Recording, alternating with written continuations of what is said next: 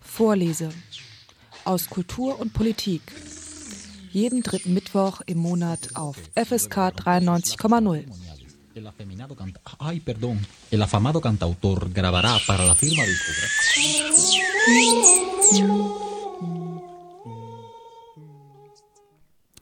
Wahrscheinlich hat man es mal gehört oder zumindest geahnt. Schüler und Schülerinnen, die die Schule ohne Abschluss verlassen, haben es nachher schwer, auf dem Arbeitsmarkt Fuß zu fassen. Und wenn sie dann doch noch eine Förderschule ohne Abschluss verlassen, scheint dieses Unterfangen keineswegs leichter zu sein. Der Arbeitsmarkt des 21. Jahrhunderts wartet nicht auf Jugendliche, die keinen Hauptschulabschluss oder auch ESA genannt haben. Diese naheliegende Vermutung wird nun durch einen Kurzbericht des Instituts für Arbeitsmarkt und Berufsforschung der Bundesagentur für Arbeit untermauert. Die Zahlen des Instituts lassen aufhorchen und zeigen, dass auch rund 13 Jahre nach der Unterzeichnung der UN-Behindertenrechtskonvention durch die Bundesrepublik noch Aufholbedarf im Bereich der Inklusion besteht. Dies betrifft sowohl die Schulen als auch die Berufswelt danach. Trotz aller Schwierigkeiten im schulischen Bereich ist jedoch insbesondere der Bereich der Arbeitswelt scheinbar gar nicht mitgedacht worden. Und so steht der ein oder die andere nach einer gemeinsamen Schulzeit vor der Frage, wer eigentlich genau auf sie in der Arbeitswelt gewartet hat. In der heutigen Sendung Vorlese aus Kulturwissenschaft und Politik spreche ich mit Malte Sandner, der an dem Kurzbericht mitgearbeitet hat. Mit ihm werfe ich einen Blick auf die Sonderschullandschaft Deutschlands und ihren schwierigen Übergängen in die Welt der Arbeit. Guten Abend, Herr Sandner. Also erstmal vielen Dank, dass Sie sich heute die Zeit genommen haben, hier in der Sendung Vorlese einmal über diesen IAB-Kurzbericht zum Übergang in Ausbildung und Arbeitsmarkt von Schüler und Schülerinnen sprechen wollen, die eine Förderschule besucht haben. Ganz kurz zu Beginn der Sendung schildern Sie einmal doch kurz Ihren Hintergrund, wie Sie in dieser Thematik involviert sind, wo Sie sich mit dem Berufsaspekt für Förderschüler und Schülerinnen beschäftigen. Ja, ähm, sehr gerne. Ja, vielen Dank erstmal für die Einladung. Ich freue mich, äh, über das Thema zu sprechen, was ja auch ähm, sehr wichtig ist.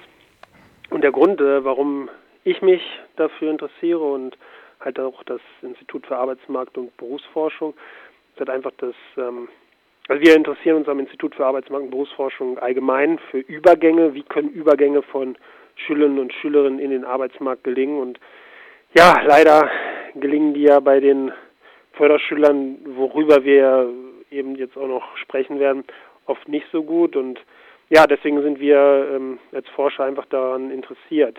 Wie kann man das verbessern? Wie kann man diese Übergänge von Förderschulen verbessern? Woran liegt das? Und ja, wie sieht das überhaupt insgesamt aus? Und ähm, genau, das ist so der Grund, warum wir, ähm, ich bin auch ähm, Volkswirt, warum wir uns als Volkswirt, als Arbeitsmarktforscher für dieses Themengebiet interessieren.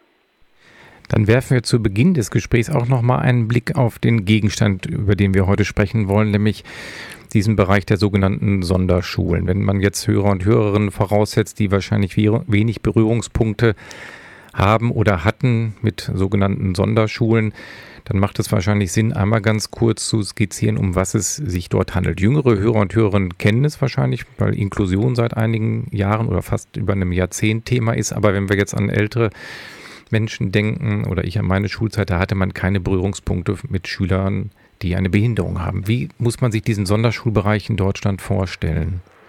Ja, genau. Also es ist ja, in, also in manchen Bundesländern oder ähm, gibt es auch zwei Begriffe, also Förderschulen, Sonderschulen. Und ähm, ja, also wie Sie schon sagen, der wird oft nicht äh, so viel oder diesem Bereich wird nicht so viel Beachtung geschenkt, was überraschend ist, weil ähm, immerhin jetzt nicht mehr ganz, aber eine Zeit lang gegen bis zu fünf Prozent aller Schüler und Schülerinnen haben eine Förder- eine Sonderschule besucht, was natürlich eine große Relevanz hat. Es gibt auch äh, Personen, die sich mit Förder- oder Sonderschulen beschäftigen, die äh, reden nicht von einem dreigliedrigen Schulsystem, also Hauptschulen, Realschulen, Gymnasien, sondern die reden von einem viergliedrigen Schulsystem. Förderschulen, Hauptschulen, Realschulen, Gymnasien. Und ähm, ja, das zeigt die Relevanz und ähm, wie ich eben schon gesagt habe, äh, so zur Jahrtausendwende waren ungefähr 5% aller Schüler und Schülerinnen auf Förderschulen. Inzwischen ist das ein bisschen runtergegangen. Es gibt Bundesländer, da gibt es überhaupt keine Förderschulen mehr. Aber in anderen Bundesländern sind auch 7 bis 8 Prozent aller äh, Schülerinnen und Schülerinnen auf Förderschulen. Ja, dieser Bereich ist ja auch nochmal stärker ausdifferenziert. Sie haben es gerade erwähnt, dass es man eigentlich von einem viergliedrigen System sprechen muss, aber dieses ja. vierte System ist ja auch nochmal in acht Untersysteme aufgegliedert, in, je nach Förderschwerpunkt, geistige Entwicklung, Körperbehinderung.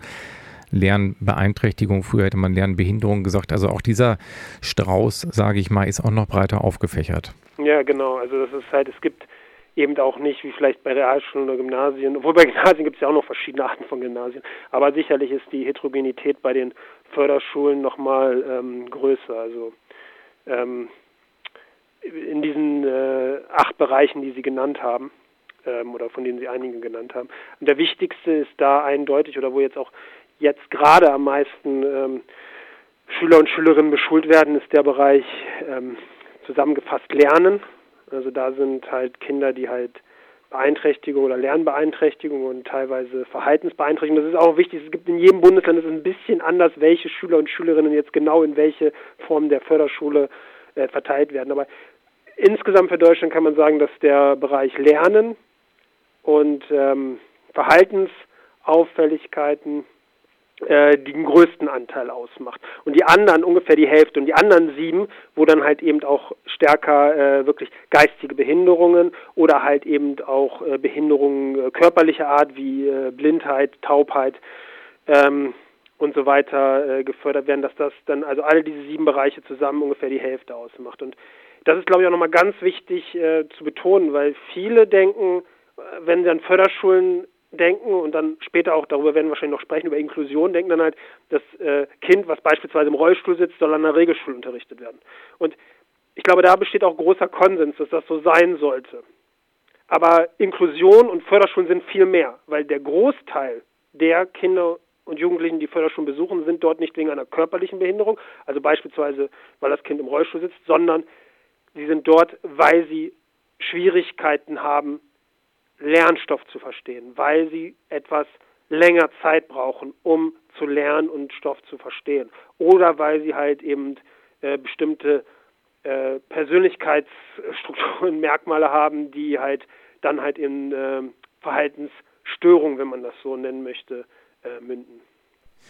Über diesen Bereich, da habe ich, den habe ich lange auch journalistisch begleitet, diese, diese, dieser Beginn der Inklusion. Ich hatte mich da schon sehr früh darüber geärgert, dass von Spiegel über Stern tolle Coverbilder entstanden sind oder Fotos entstanden sind. Ja. Sie haben es eben angesprochen mit einem netten Jungen oder Mädchen mit Down-Syndrom in der Klasse, der wie selbstverständlich inkludiert ist oder in einem Rollstuhl.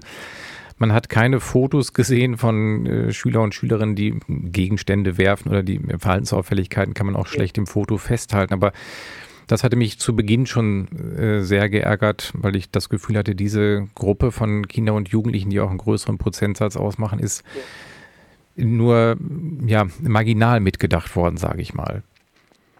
Ja, das ist eindeutig auch mein Eindruck. Und auch gerade die Kinder, die halt einfach ja, langsam sind, die große Schwierigkeit haben, dem Stoff, wie er vermittelt wird, an Regelschulen zu folgen.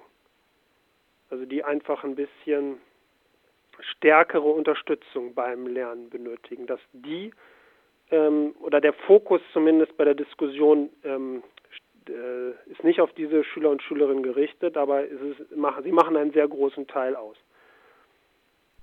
Eine Zeit lang, oder eine Zeit lang ist, ist etwas äh, untertrieben, also viele Jahrzehnte gab, war dieser Bereich der, der Sonderschulen ja relativ in Zement gegossen. Es gab äh, Begutachtungsverfahren, es gab wenig Widerspruchsmöglichkeiten, wenn eine Schule entschieden hat, ihr Kind muss eine Sonderschule besuchen. Da hat sich der Wind seit der UN-Behindertenrechtskonvention 2006, die von Deutschland dann zwei Jahre später ratifiziert wurde, äh, entscheidend gedreht. Könnten Sie da nochmal so ein Schlaglicht drauf werfen? Das haben, ist zwar öfter schon thematisiert worden. Ich habe den Eindruck, das ist jetzt viele Jahre, aber wieder ein Stück in den Hintergrund getreten, dass es diese UN-Behindertenrechtskonvention gibt.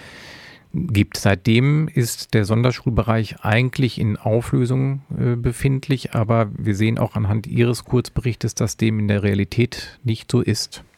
Genau, also es ist sehr wichtiger Punkt, dass da viel Dynamik ist, auch besonders durch die UN ähm, Behindertenkonvention. Und zwar ist es, was Sie schon ganz richtig gesagt haben.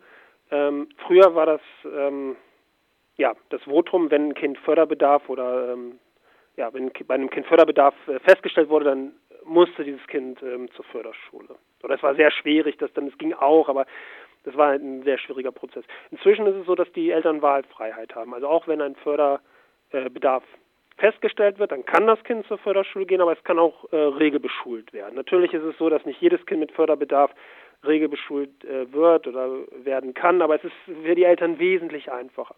Und seitdem ist es auch so, dass ähm, die Hälfte der Kinder mit Förderbedarf wird auch an Regelschulen äh, unterrichtet, inzwischen, was früher nicht der Fall war.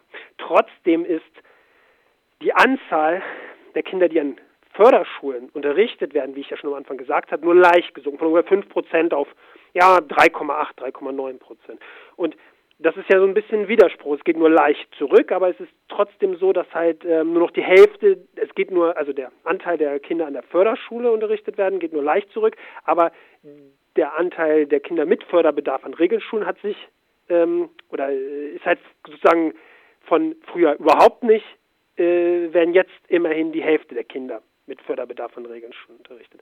Und das ähm, lässt sich damit erklären, dass einfach die Feststellung von Förderbedarf, seitdem der Förderbedarf nicht mehr verpflichtend ist für einen Förderschulbesuch, extrem gestiegen ist. Also mehr Eltern lassen jetzt einen Förderbedarf feststellen bei ihren Kindern, ähm, schicken die Kinder dann aber nicht auf eine Förderschule und das hat tendenziell den Grund, weil halt Kinder dann mit Förderbedarf bessere Förderung bekommen in Regelschulen oder vielleicht auch bestimmte ja, Leistungen nicht so erbringen müssen wie Kinder, die, bei denen kein Förderbedarf äh, festgestellt wurde. Beispielsweise Legasthenie ist dann äh, Beispiel, ne, wo ja, wenn das Kind dann wirklich Legasthenie festgestellt wurde, äh, zählen die ähm, Ergebnisse von Diktaten nicht mehr in die Note rein oder für die Versetzung. Und das hat natürlich Vorteile. Deshalb ist es jetzt attraktiv, attraktiver geworden, auch einen Förderbedarf festzustellen. Ne? Früher wurde das nicht gemacht, weil dann das Kind tendenziell zur Förderschule hätte gehen müssen. Aber es gab, gibt wahrscheinlich auch die andere Seite, so habe ich es auch in Hamburg mitverfolgt, dass die, von Seiten der Schule dieser Förderbedarf eingefordert wird, weil es da ja auch im Knallhart um Ressourcen geht. Ich kann mich erinnern, hier vor einigen Jahren war der Schulsenator etwas sauer in Anführungszeichen, dass die, Entschuldigung, die Zahl der Schulbegleiter und Begleiterinnen sich in einem Beobachtungszeitraum verachtfacht hatte, was wahrscheinlich aber auch eine Reaktion der Schulen ist, um an Ressourcen ranzukommen, um diese Inklusion in der Schule zu stemmen. Ja, das ist auf jeden Fall auch ein wichtiger Aspekt. Das ist natürlich nicht nur von den Eltern, dass sie das gut finden, wenn das Kind, äh, was heißt gut finden, also es hat Vorteile, wenn bei dem Kind äh, Förderbedarf festgestellt wird. Also nicht nur bei den Eltern gibt es da die Motive, sondern eindeutig auch bei den Schulen, weil wenn bei einem Kind Förderbedarf festgestellt wird, bekommt das äh, die Schule mehr Ressourcen äh, für die Förderung, also zusätzliche Inklusionslehrer und so weiter. Und von daher wird dann auch jeder, äh, also Lehrer oder Lehrerin an einer regulären Schule, ähm, die Eltern durchaus ermuntern. Äh, lassen Sie doch bei Ihrem Kind den Förderbedarf feststellen. Es bedeutet ja nicht unbedingt, äh, dass es dann eine äh, Förderschule besuchen muss. Wenn wir in Ihre Gutachten nochmal reingucken oder in diesen Kurzbericht reingucken, ja. Sie hatten das eben erwähnt, da kann man aber das mit Zahlen nochmal beschreiben, wenn wir davon ausgehen, 2008 wurde diese UN-Behindertenrechtskonvention ratifiziert von Deutschland. Im Jahr 2010 wurden über, knapp über 77 Prozent der Jugendlichen an Förderschulen unterrichtet. 2018 sind es immer noch 57 Prozent. Man hat das gar nicht mehr so im Blick. Ich habe auch, wenn man jetzt mit Leuten spricht, die in diesem Bereich nicht täglich mit zu tun haben, die sind eigentlich wie selbstverständlich davon ausgegangen, dass eigentlich die Kinder alle inkludiert sind. Wenn man diese Zahlen liest, über die Hälfte besuchen die Förderschulen dann ist der Förderschulsektor ja immer noch ein ernstzunehmender Faktor in Deutschland. Ja, eindeutig. Also das ist halt auch, die Politik äh, beschäftigt sich ja oder hat sich zumindest eine Zeit lang sehr stark mit dem Thema äh, beschäftigt und mh, mm, ja, dadurch war irgendwie, weil halt ähm, der politische Wille auch da ist, äh, inklusiv ähm, zu beschulen. So, und dadurch war, glaube ich, das Thema auch ähm, stark auf der Agenda und auch in den Medien, weil der Wille da ist. Aber ähm, ja, es ist auf jeden Fall am Ende äh, oder bisher ziemlich ins Stocken gekommen. Also man darf vielleicht eine Sache, die wichtig ist, es gibt eine große Variation von äh, den Anteilen, wie viele Schüler eine Förderschule besuchen nach Bundesland. Also in Bremen, das ist das Bundesland, das hat Förderschulen tatsächlich abgeschafft. Da ist der Prozentsatz null. Gibt einfach keine Förderschulen mehr, von daher ist das natürlich auch äh, eine elegante Art, äh, das auf null zu drücken. Und in manchen westdeutschen Ländern ist es halt auch bei 1%, 1,5 Prozent. Und äh, ja, in manchen, besonders in ostdeutschen Ländern, da geht es hoch bis 6,1 Prozent und der Spitzenreiter ist Sachsen-Anhalt, wo eben 6,1 Prozent der Schüler und Schülerinnen eine Förderschule besuchen. Ja, und ich, ich, hab, ich teile Ihren Eindruck auch, dass das, nachdem die Inklusion so viel Aufmerksamkeit bekommen hat, eine Zeit lang, ähm, es irgendwie also es ist, wird nicht so viel Aufmerksamkeit dem geschenkt, dass es jetzt immer noch einen sehr hohen Anteil an Schüler und Schülerinnen an Förderschulen gibt. Ihr hört die Sendung Vorlese und heute ist bei mir Malte Sandner zu Gast und wir sprechen über einen Kurzbericht, der den schwierigen Übergang von Jugendlichen aus Förderschulen in den Arbeitsmarkt genauer beleuchtet. Herr Sandner, Ihr Kurzbericht ist jetzt jüngst erschienen. Es ist, wie, wie der Titel schon sagt, ein Kurzbericht, wo Sie kurz einmal zusammenfassen, dass dieser Übergang schwierig ist. Das kann man schon mal in der Überschrift rauslesen. Wie genau äh, ist es zu diesem Kurzbericht gekommen? Im Text schreiben Sie ja auch, dass das erste Mal Daten zugänglich waren, die sonst nicht erhoben worden sind von Schüler und Schülerinnen mit einer Lernschwierigkeit. Genau, also das sind Daten des Nationalen Bildungspanels, das ähm, abgekürzt NAPS heißt. Das ist ähm, ja ein, ein Panel, eine Panelbefragung, wo ähm, Erwachsene, aber hauptsächlich Jugendliche nach ihren Bildungswegen befragt werden und eben nicht nur einmal, sondern äh, im jährlichen Rhythmus, wo man mit dem man dann äh, eben auch Übergänge gut ähm, nachbilden kann. Und im Rahmen dieses NAPs werden äh, Gymnasiasten, Studierende, äh, Personen im Berufsleben, aber auch schon äh, Kleinkinder, Grundschüler befragt und so weiter. Und eine Innovation ist, dass hier erstmals auch äh, Jugendliche befragt wurden, die eine Förderschule besuchen. Vorher in anderen ähm, Erhebungen äh, wurde das eigentlich ähm, sehr stark ausgespart. Also es gab ähm, qualitative Forschung, ist auch sehr wichtig, zu diesem Thema, aber es gab bisher äh, keine quantitativen Erhebungen, also mit einer bevölkerungsrepräsentativen Stichprobe, ne, dass man halt da so ein, ein Sample hat, also eine Stichprobe, die dann auch allen Förderschülern entspricht. Und das wurde jetzt eben bei dieser Studie gemacht und dann äh, wurden diese Förderschüler äh, in der neunten Klasse angefangen zu befragen und ähm, die wurden jetzt äh, fünf Jahre lang befragt. Jetzt, sie haben, also wie gesagt, waren so ungefähr 16, als sie ähm, befragt worden, waren ziemlich am Ende ihrer Schullaufbahn an der Förderschule. Förderschulen können halt neun Jahre gehen, manche gehen auch, in manchen Bundesländern gehen es auch zehn Jahre, aber die meisten standen halt sehr am Ende ähm, der Schullaufbahn und wir haben uns jetzt halt mit diesen Daten angeguckt, was machen die eigentlich nach der Schule, wenn sie die Schule verlassen haben, weil das halt eben diese Befragung ähm, beinhaltet einfach, ne? weil wir jedes Jahr dann diese Förderschüler, die ehemaligen Förderschüler dann halt befragt haben, was macht ihr eigentlich? Und ähm, ganz interessant ist, dass wir nicht nur diese Befragungsdaten äh, haben, sondern ähm, wir haben die Schüler und Schülerinnen gefragt, ob wir ähm, nach der Einverständnis, ob wir die Daten, ähm, diese Befragungsdaten äh, verknüpfen können mit ähm, Sozialversicherungsdaten der Bundesagentur für Arbeit, die hier am Institut für Arbeitsmarkt und Berufsforschung vorliegen.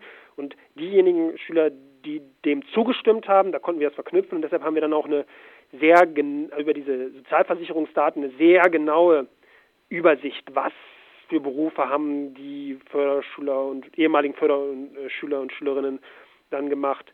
Und auch ähm, es gibt ja sehr oft halt äh, Wechsel, ne, dass dann halt ähm, in einem Jahr das gemacht wird, im nächsten Jahr dies gemacht wird oder halt auch wenn eine Ausbildung aufgenommen wird, dass die Ausbildung auch gewechselt wird. Und das können wir halt alle sehr genau mit diesen Sozialversicherungsdaten beobachten und auch besser, als ähm, wenn sie einfach nur äh, Fragebögen beantwortet haben oder hätten.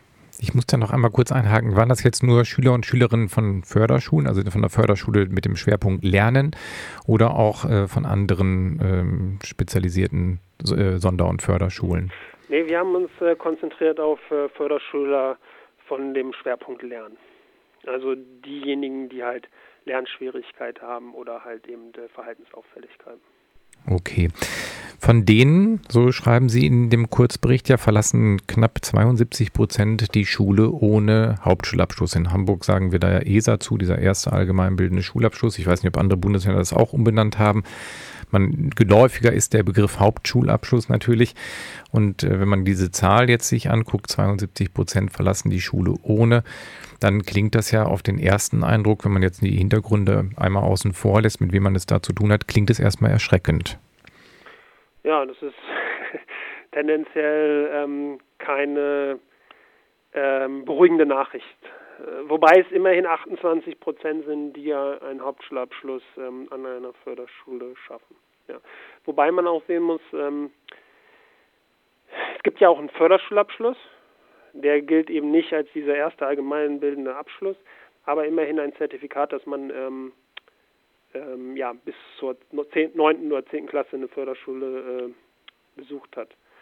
Und genau, das ist schon mal eine ähm, Nachricht, die nicht ähm, so äh, beruhigend ist, das ist richtig, ja.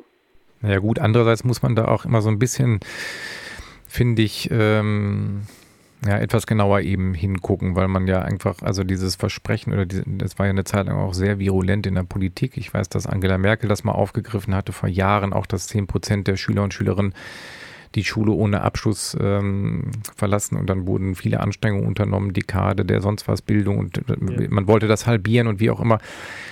Ich hatte da immer so ein bisschen auch kritisch im Hinterkopf, dass man eben auch nicht ähm, alle Menschen da vielleicht mitdenken kann und für alle sagen kann, wir alle kriegen jetzt einen Abschluss, weil man ja auch Jugendliche hat sie dann eben angesprochen, in schwierigen Lagen. Ich, in Hamburg gibt es in anderen Bundesländern auch, gibt es traumatisierte Jugendliche, die vielleicht in dem Alter gar nicht den Fokus Schule haben. Also ich fand den Anspruch zu sagen, okay, das müssen, müssen wir jetzt halbieren, nur um diese Zahl halbiert zu bekommen, ging für mich so ein Stück weit an den Bedürfnissen vorbei oder an der Ausgangslage vorbei, dass man es ja auch mit Jugendlichen zu tun haben, die eben einen Förderbedarf haben.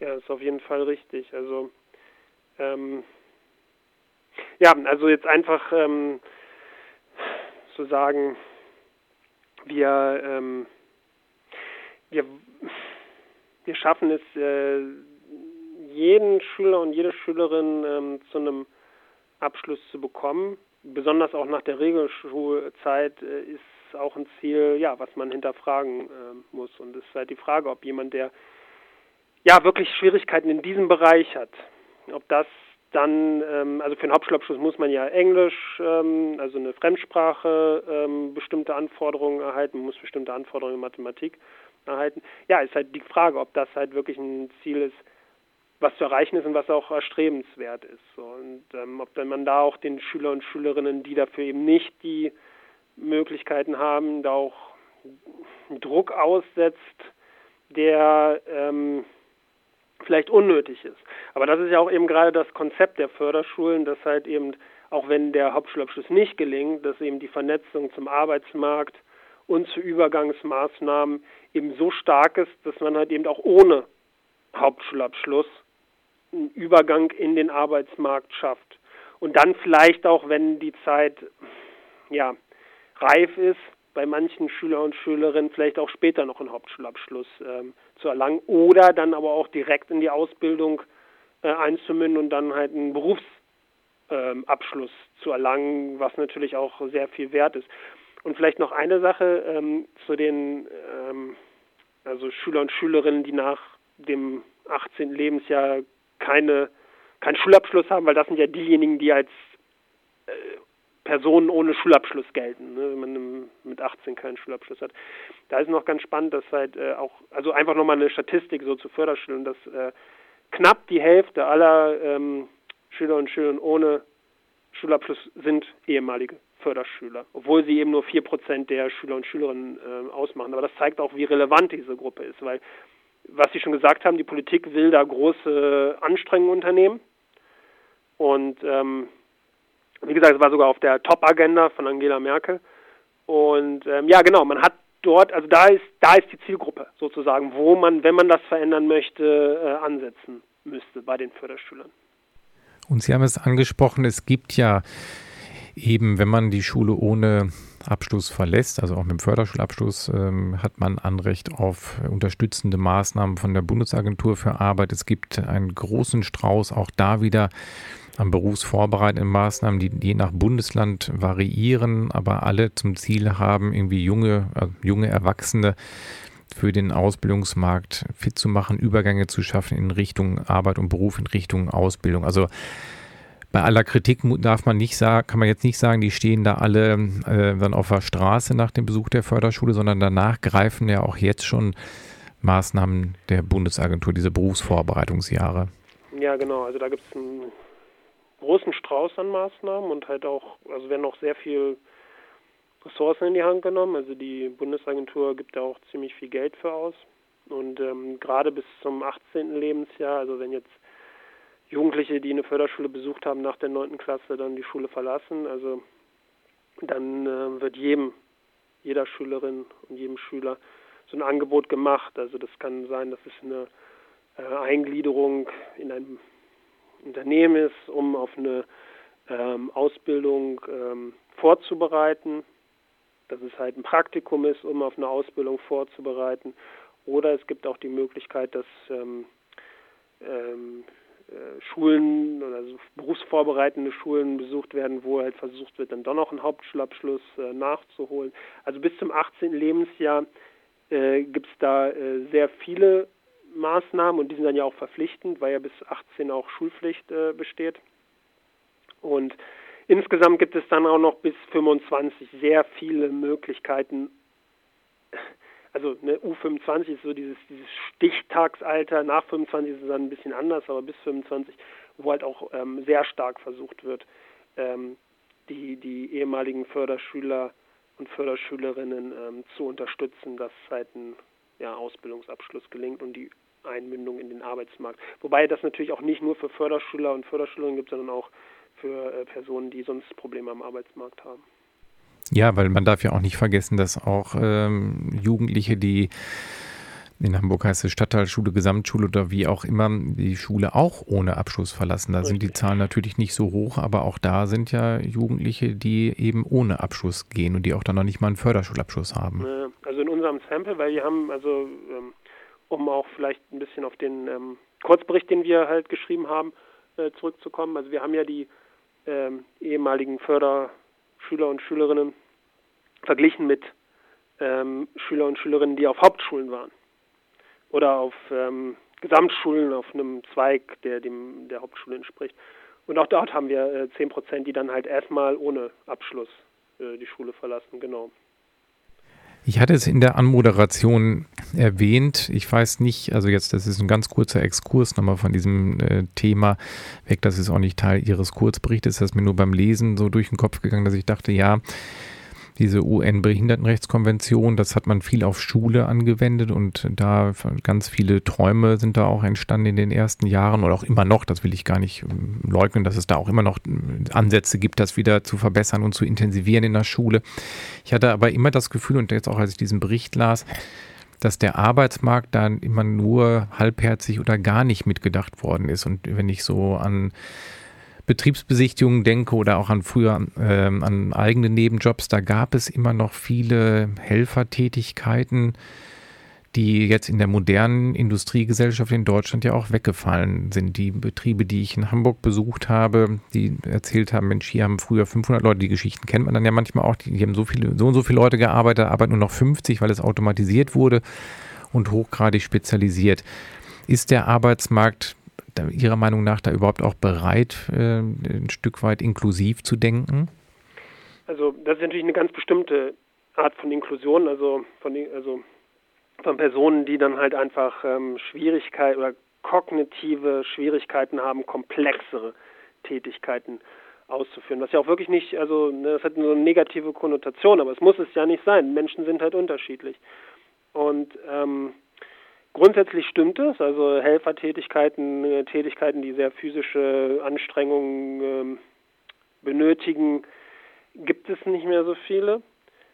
Oder gibt es weniger, die werden von Maschinen ähm, erbracht, aber grundsätzlich gibt es schon auch immer noch viele Tätigkeiten, die Personen, denen das Lernen nicht so leicht fällt, äh, ausgeübt werden können. Also wenn man jetzt ähm, ja, einfache Tätigkeiten im Verkauf sieht und ähm, wir, wir haben, also ne, das wird immer benötigt und wir haben jetzt auch gerade in den Daten gesehen, wo wir uns ja auch angeguckt haben, welche Berufe machen denn eigentlich ehemalige Förderschüler? Da ist dann halt schon viel auch so Lagertätigkeiten, die dann natürlich durch Maschinen ähm, auch langfristig äh, substituiert werden können. Ne? Also das ist jetzt, jetzt gerade ist das noch viel, dass halt gerade die männlichen Lagertätigkeiten machen. Ähm, das ist natürlich nicht so zukunftsträchtig. Aber was wir auch gesehen haben, ähm, Männer wie Frauen arbeiten sehr viel äh, in der Gastronomie als Köche.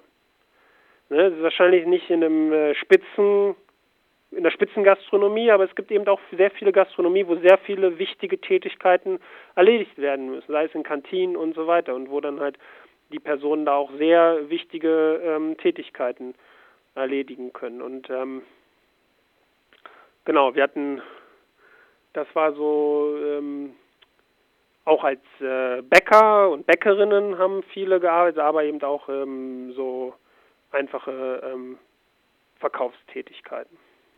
In Ihrem Bericht steht ja auch drin, dass es, man, man darf nicht vergessen, es gibt neben den klassischen Ausbildungsberufen in Deutschland, das ist vielen ja auch nicht bewusst, gibt es oft noch eine abgespeckte Version mit, ja. einer, ähm, äh, mit einer reduzierten theoretischen Ausbildung, nochmal diese sogenannten Fachpraktikerberufe, die wahrscheinlich dann weniger Geld verdienen, die aber eine kürzere Ausbildungsdauer haben und auch den Zugang zum ersten Arbeitsmarkt ermöglichen. Richtig, genau. Also das sind dann halt theoriereduzierte Ausbildungen, wo man dann halt mehr auf das Praktische setzt, wo dann halt auch die Berufsschule ähm, verkürzt ist. Und ja, also wir, wir ähm, haben schon die Beobachtung, dass es auch viele ehemalige Förderschüler und Förderschülerinnen gibt, die dann, wenn sie so eine äh, Theorie reduzierte, verkürzte Ausbildung machen, schon in den Arbeitsmarkt einmünden können. Und ja, man muss natürlich sehen, wie viel, wie attraktiv ist das für einen Arbeitgeber, ähm, so eine Person äh, einzustellen. Aber da ist dann auch die Gesellschaft äh, ja gefordert oder muss sich die Gesellschaft überlegen, ob man das dann halt für den Arbeitgeber auch attraktiv macht über Förderung und so weiter. Aber auf jeden Fall ist es so, dass ähm, ähm, diese Personen dann halt eben auch einen wertvollen Beitrag leisten können. Mhm. Man kennt es ja auch, ich muss gerade, während Sie das erzählen, parallel daran denken, bekannter, also irgendwie ein Camping-Nachbar war das mal, der ähm, äh, der hatte ganz offen erzählt, dass er in der Schule einfach überhaupt gar keinen Schnall von nichts hatte. Also er war nicht auf einer Förderschule, älterer Mann, jetzt in den 50ern vielleicht hat dann, äh, ist ein erfolgreicher äh, Handwerker und hat immer gesagt, er hat in der Schule schon gemerkt, er kann mit den Händen arbeiten und mit den ganzen schulischen Inhalten konnte man ihn jagen. Das darf man ja auch nicht vergessen, dass man äh, glaube ich, da auch schnell so Bilder im Kopf hat, die man verlässt die Schule ohne Abschluss. Da hat man sofort irgendwie, unsere Eltern hätten gesagt, dass die, da lungern, die lungern rum oder wie auch immer. Da sind sofort Bilder da, die den Menschen ja manchmal gar nicht gerecht werden, weil wir hatten es eben im Gespräch auch schon mal angedeutet. Es gibt ja Jugendliche, die einfach einen 1A-Job äh, im Betrieb machen in der Schule, aber würde man sagen, sind es totale Versager. Das muss man ja auch ein bisschen im Blick behalten. Auf jeden Fall, Fähigkeiten sind vielfältig. Also das kann es ähm, oder gibt es auf jeden Fall, dass ähm, viele Personen, denen halt dieses klassische schulische schwerfällt, dass sie dann trotzdem ganz tollen ähm, ja, am Arbeitsmarkt ganz gut zurechtkommen. Wobei, also ich muss es auch ein bisschen relativieren, das gibt es, also wie ich eben schon gesagt habe, aber die Mehrheit ist schon so, dass ähm, also nicht aus jedem Förderschüler, wenn er handwerklich geschickt ist, wird dann halt ein erfolgreicher Tischlermeister oder Zimmermannmeister, weil man braucht natürlich schon auch dann gewisse kognitive Fähigkeiten, um halt ein erfolgreicher Unternehmer zu sein. Aber was halt häufiger ist, dass die ähm, ja schon in, im Betrieb da sehr starke Hilfe leisten können oder halt da auch wirklich dann ähm, gute Mitarbeiter sein können. Ihr hört die Sendung Vorlese und bei mir ist heute Malte Sandner zu Gast. Er hat am Kurzbericht des IABs mitgearbeitet und in diesem Bericht wird der schwierige Übergang von Jugendlichen aus Förderschulen auf den, den Ausbildung und Arbeitsmarkt beschrieben. Herr Sandner, wir haben ja jetzt schon viele Facetten drumherum beschrieben, um einmal klar und transparent zu machen, um was wir, um was es hier eigentlich genau geht in Ihrem Bericht. Jetzt kommen wir mal ganz klar zu den Zahlen kommen Sie zu dem Ergebnis, dass es mit dem Einstieg in die Ausbildung und Arbeitsmarkt bei ehemaligen äh, Schüler und Schülerinnen der Förderschulen im, bis zum 20. Lebensjahr im Vergleich zu ihren Mitschüler und Schülerinnen von Regelschulen oder Hauptschulen nicht so rosig aussieht. Genau, das ist leider der Fall. Also wir haben uns halt verschiedene ähm, ja, Outcomes, also ähm, ähm, ähm, also Maße für, für den Übergang angeschaut und zum Beispiel ähm, wie viele der ehemaligen Förderschüler und Förderschülerinnen Ausbildung begonnen haben in unserem Beobachtungszeitraum von äh, fünf Jahren, wie viele Monate sie ähm, in Ausbildung waren, wie viele Monate sie sozialversicherungspflichtig beschäftigt waren, wie viele Monate sie ALG 2, also Hartz IV, äh, bezogen haben. Und genau, es zeigt sich, dass ähm, äh, zum Beispiel ähm, dass äh, 23 Prozent der äh, Förderschüler, also die ehemaligen Förderschüler und Schülerinnen, keine Ausbildung begonnen haben, während das bei den äh, Personen, die eine Hauptschule verlassen haben, nur 13 Prozent waren. Und äh, wenn die Förderschüler und Förderschülerinnen eine Ausbildung beginnen, dann ähm, war das wesentlich häufiger eine reduzierte Ausbildung ähm, als bei den Hauptschülern. Äh, genau, und wir können auch zeigen, dass ähm, die, die Förderschüler wesentlich weniger Monate in Ausbildung verbracht haben in diesen fünf Jahren als äh, die gleichaltrigen Kinder, die ähm, eine Hauptschule äh, besucht haben. Und das Ganze ist halt auch schon in einem Niveau, wenn man bedenkt, dass über, also fast ein Viertel keine ähm, Ausbildung begonnen hat, fünf Jahre danach, dann ist das halt auch schon eine Zahl, ja, die nicht also die beunruhigend ist einfach. Hm. Sie beschreiben dann weiter auch, dass ein Drittel der etwa 20-jährigen ehemaligen Förderschüler und Schülerinnen im sogenannten NEET-Status sich befinden. Das ist Not in Employment, Education or Training. Was hat es da genau mit auf sich? Und da ist es dann ein Drittel, die, wo ich rauslese, in der Arbeitslosigkeit mit 20 noch hängen. Ja, genau. Also richtig. Die dann halt äh, am Ende ähm, halt, wenn man das so sagen will, halt gar nichts machen. Also die, ja, also man ist ja nicht verpflichtet, wobei man schon verpflichtet ist, äh, eigentlich bis 18 eine Schule zu besuchen, aber klar, wenn man jetzt einfach ähm, das äh, verweigert und einfach nicht hingeht, das darf man auch nicht unterschätzen, ähm, diese Möglichkeit. Ähm, dann, ähm, dann besteht das halt. Und ja, das sind halt Personen, diese sogenannten Need-Personen, die sich halt komplett ähm, rausgezogen haben. Und man muss ja auch sehen, hier geht es um junge Leute. Teilweise bekommen sie dann Transferleistungen oder sie wohnen einfach weiter im Haus der Eltern oder in der Wohnung der Eltern und sind dann natürlich auch nicht dementsprechend so auf finanzielle Leistungen angewiesen, auf Transfers. Und von daher, ja, gerade ab dem Moment, wo sie 18 sind, ähm, ist es dann auch nicht so, dass der Sozialstaat dann natürlich dann, also dann zieht, die ziehen sich halt einfach dann sehr stark zurück. So. Mhm. Ja, das sind äh, erschreckende Zahlen. Ne? Also 23 Prozent der Förderschülerinnen mit 20 noch keinen Zugang zur Arbeit, 13 Prozent bei Jugendlichen aus Regelschulen. Die Zeit, die ich an der Förderschule gearbeitet habe, also vor und zu Beginn der Inklusion, das will ich jetzt nicht repräsentativ darstellen. Das ist jetzt nur ein, ein kurzer Ausschnitt aus diesem Bereich. Da hatten wir es natürlich auch mit Familien zu tun oder mit Jugendlichen aus Familien, die ähm, böse gesprochen schon eine Mehrgeneration Hartz-IV-Dynastien aufgebaut hatten, die also gar, also sich da mehr oder weniger schlecht, da will ich gar nicht drüber urteilen, in Hartz IV eingerichtet haben. Auch Schüler, die ganz offen gesagt haben, sie haben es eben angesprochen oder sie haben es versucht zu beschreiben, dass man ja auch Jugendliche oder junge Erwachsene hat, die eben bewusst auch sagen, ich mache da nicht mit, ich ziehe mich da raus, aus diversen Gründen nicht können. Äh, ich hatte die Schüler auch, die gesagt haben, nee, also ich sehe das bei meinen Eltern, Hartz IV, wenn ich mich da einschränke, damit komme ich klar die gar keine Perspektive in Richtung Beruf für sich gesehen haben. Aus welchen Gründen auch immer. Das ist mir auch ein Rätsel, ob man vielleicht auch diesem Druck nicht standhält. Das ist ja immer auch nochmal, da habe ich noch eine andere Sendung ja hier, wo junge Erwachsene auch aus dem vom ersten Arbeitsmarkt berichten, die sagen, dieser Druck ist eigentlich nicht äh, zu ertragen, obwohl die Menschen schon Rücksicht nehmen. Also es ist sehr vielschichtig, will ich damit andeuten. Ähm, nichtsdestotrotz natürlich auch erschreckend irgendwo. Ja, auf jeden Fall. Also wir haben uns jetzt in dem Bericht nicht angeschaut, ähm, aus welchen, ähm, also den familiären Background. Wir haben uns nur ein bisschen angeguckt, dass halt schon, ähm,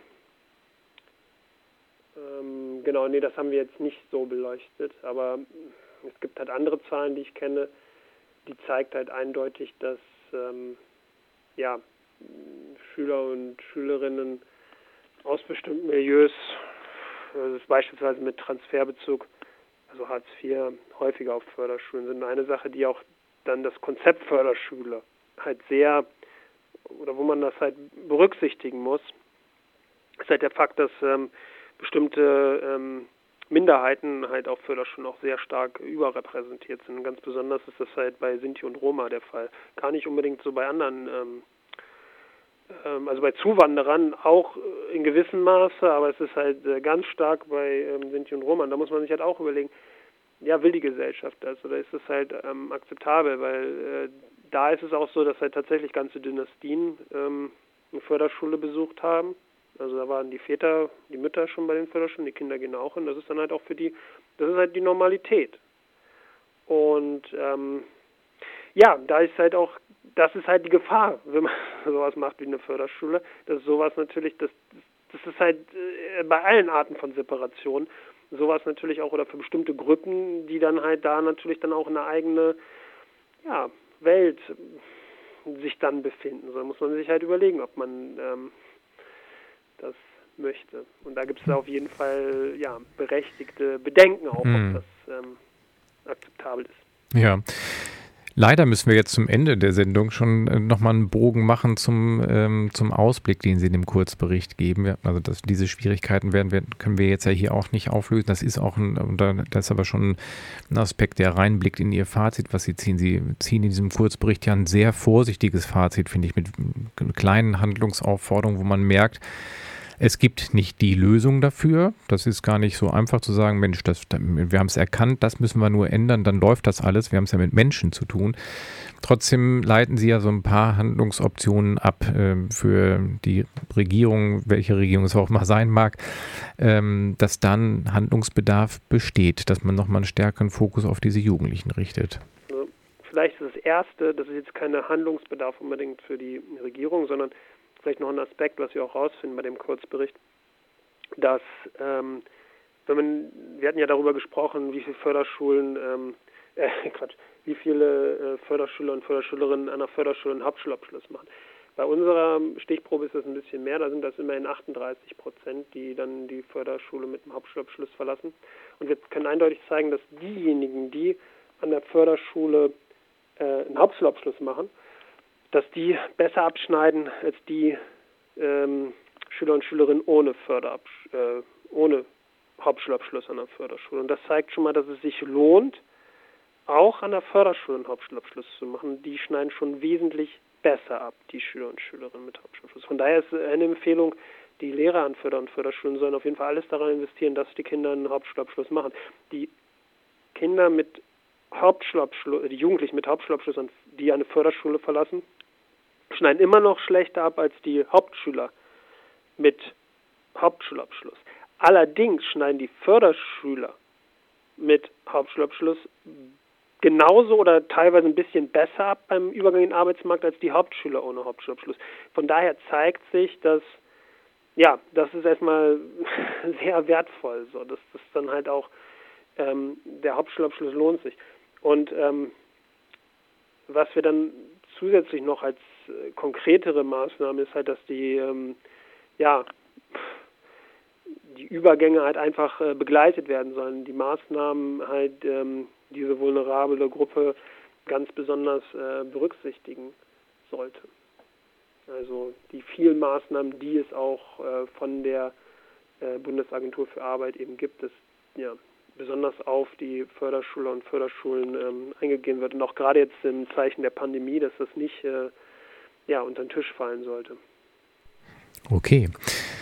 Herr Sandner, an dieser Stelle danke ich Ihnen dann ganz herzlich für diesen. Jetzt ist es doch eigentlich nur ein kurzer Einblick geworden. Man merkt, dass äh, unsere Sendezeit dafür nicht ausreicht, das Problem umfassend ähm, zu verorten. Und eine Lösung werden wir nicht finden, aber das regt ja zum Nachdenken an, ähnlich wie der Kurzbericht auch. Ich danke Ihnen ganz herzlich für die Teilnahme am heutigen Können Gespräch. den Kurzbericht auch runterladen auf genau. der IAB. Den, den kann man, den kann man, das kann man noch, genau, das kann man noch erwähnen, den kann man kostenlos runterladen als PDF-Download und sich den einmal angucken, auf der IAB-Seite ganz einfach zu finden.